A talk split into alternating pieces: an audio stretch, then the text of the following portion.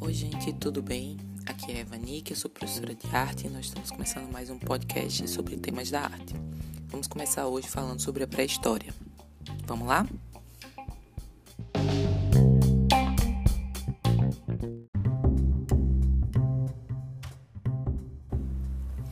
Então, gente, vamos começar falando sobre pré-história. Aqui, pré-história, a gente vai dar o nome de arte rupestre, sabe? Não arte pré-histórica necessariamente. Vocês vão ver muito como arte rupestre, principalmente na literatura. É, ela é dividida, assim como os períodos históricos tradicionais, em Paleolítico, Neolítico e Idade dos Metais. É, por alto, podemos dizer que no período Paleolítico a pintura tinha mais detalhes, né? É, havia, eles começaram a desenvolver o domínio do fogo e da pedra lascada. No Neolítico, nós temos menos detalhes e mais esculturas, artesanatos, artefatos, instrumentos. Isso fica muito mais evidente nesse período, tá? Menos detalhes quando eu digo na pintura. É, e finalmente a idade dos metais é onde os povos já estão, os povos rupestres já estão mais assentados em, em acampamentos, né? Eles já, já formam grupos, já tem o desenvolvimento da roda, o domínio da, da forja tá? Então há outras prioridades distantes daquela inicial lá do período paleolítico, tá? É, uma coisa que a gente tem que falar é que a arte rupestre é ligada fortemente a questões rituais e espirituais.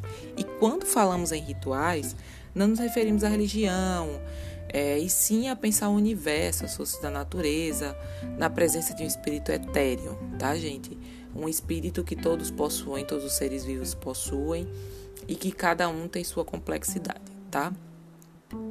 Teve várias linguagens. A gente acredita, por conta do próprio ensino da arte, que lá nos os povos rupestres eles só produziam pinturas, um pouco de escultura. E na verdade não é assim, né? Nós temos pintura, escultura, arquitetura, música e dança, tá? É, vamos começar pela pintura, tá? Eles acreditavam que quando eles pintavam os animais, isso é uma hipótese, tá, gente? Existem várias hipóteses, não vou trazer todas aqui, sim a mais, a, mais difundida, que é a que a gente tende a trabalhar. É, eles acreditavam que pintando os animais, eles apreenderiam os espíritos dos animais durante a caçada e obteriam sucesso. Como assim? É, eles acreditavam que existia todo um processo de ritual onde eu pintaria o animal e quanto maior fosse, mais sucesso eu teria na minha caçada, tá? Então, se vocês pegarem as imagens das grutas de Lascaux, por exemplo, vocês vão ver que os animais eles são imensos.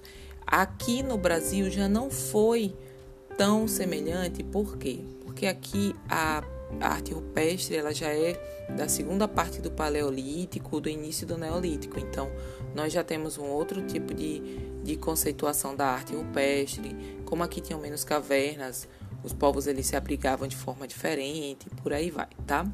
Então, é, além disso, a gente tinha pinturas sociais, sociais, dos envolvimentos sociais das pessoas, tá? das relações sociais das famílias, dos relacionamentos amorosos. A gente tem dos momentos coletivos, tá? Como assim, professora? É, os momentos coletivos, onde eles é, se divertiam, onde eles se relacionavam fora da, da questão espiritual, até mesmo a questão de se relacionar com uma pessoa, né? O relacionamento amoroso, até de procriação, é, isso é representado nas pinturas rupestres, tá? É, além disso, nós temos uma coisa chamada moinho negativo. A moinho negativo nada mais era do que quando eles colocavam as mãos e sopravam um jato de tinta, né, fazendo com que a borda ficasse pintada e a mão ficasse em negativo ao centro. E para que servia isso, né? Na verdade, a teoria mais aceita até hoje é que a mão em negativo ela era importante para que as pessoas elas se localizassem socialmente naquele espaço. Então, é muito comum que você veja cavernas. Se vocês pesquisarem, vocês vão colocar a mão em negativo, vocês vão achar várias imagens. É, vocês vejam cavernas onde há várias mãos sobrepostas. Significa que vários grupos, várias pessoas passaram por ali e marcaram sua presença. Tá? O segundo ponto que nós vamos trabalhar, a segunda linguagem, é a escultura. É, era geralmente utilitária, aqui a gente vai englobar em escultura artefatos, certo? É, acessórios, coisas que se utilizavam é, no dia a dia também. Então, nós vamos falar da escultura utilitária, pratos, copos, panelas, tá? É, eram feitos geralmente em argila, tá?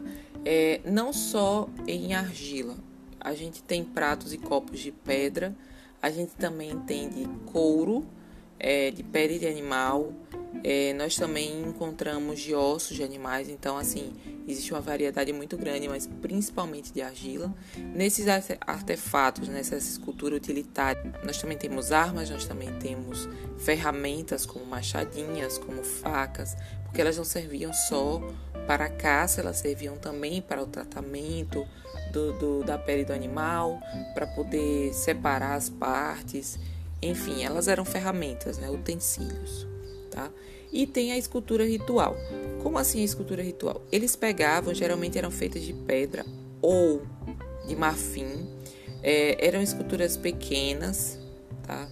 É, essa questão de ser ritual é porque é o seguinte: eles acreditavam muito na capacidade da fertilidade, na importância da fertilidade. Então, a escultura geralmente eram, as esculturas geralmente eram feitas de mulheres pequenas, é, muito voluptuosas, né, com seios fartos, ventre largo, ventre protuberante, quadris largos, né? Eram pequenininhas, não tinha rosto. É, em geral, mãos e pés eram eram excluídos da escultura, né? E eles carregavam para onde eles iam, porque aquilo representava a capacidade fértil, né? A importância da fertilidade. Posteriormente, essa fertilidade deixou de ser só apenas da espécie humana e passou também a ser a questão da fertilidade como a capacidade de produzir a terra. Então, é, geralmente eles vão ampliando essa, essa importância da escultura.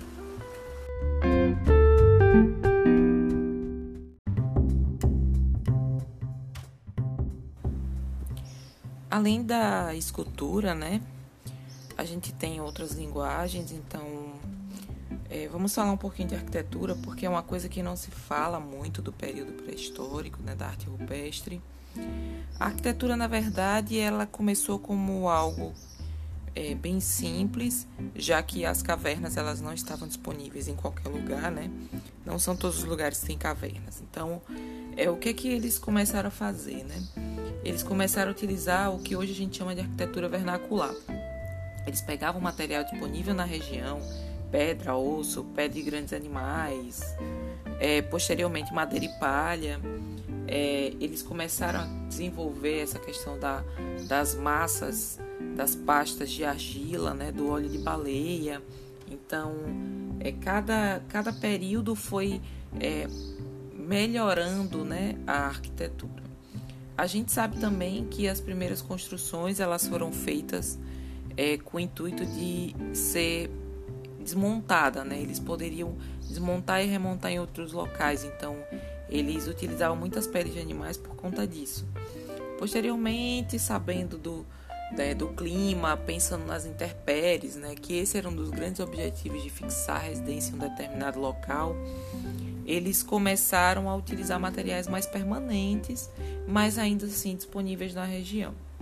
Além das construções de moradia, nós também temos as construções rituais, lembrando que nesse período tudo tinha uma ligação espiritual, tá?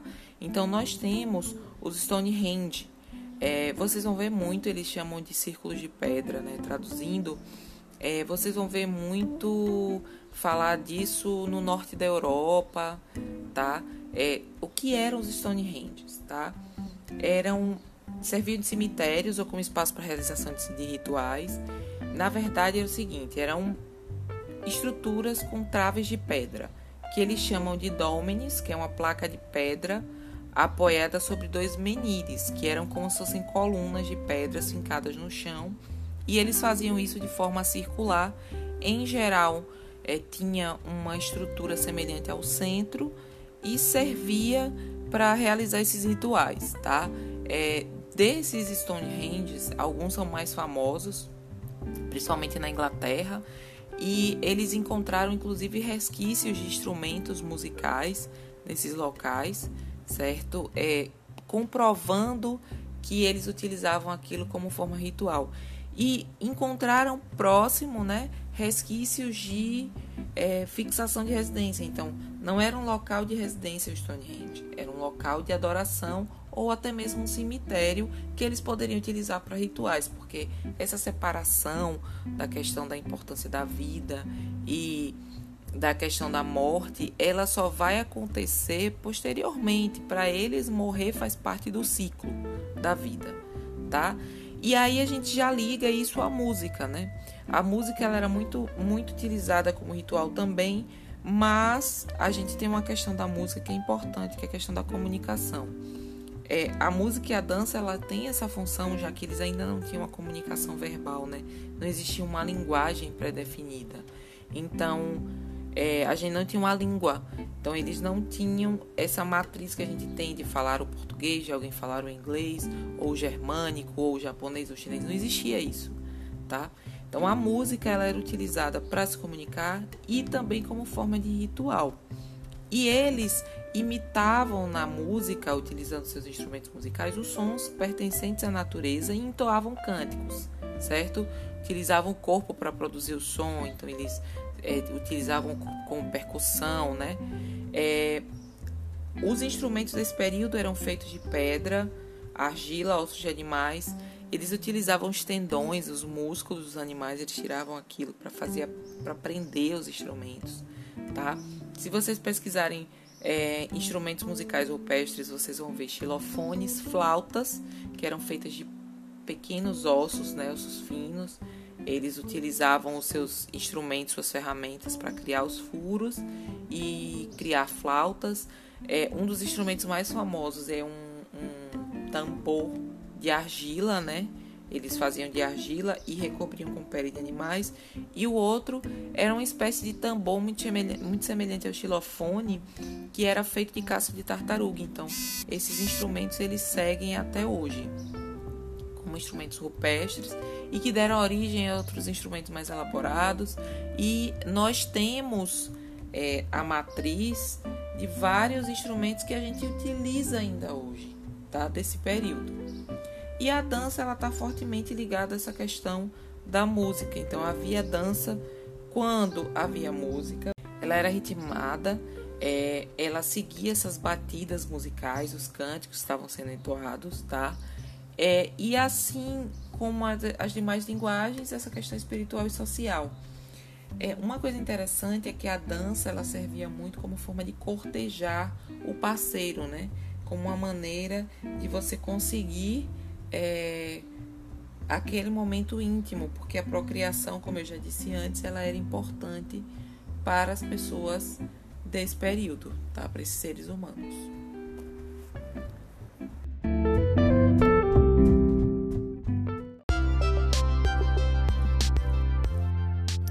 Para você que ficou até aqui, obrigada. Na próxima semana a gente vai lançar outro sobre as vanguardas modernistas. É um tema maravilhoso e eu acho que tem muito a acrescentar, tá bom? Tchau, tchau.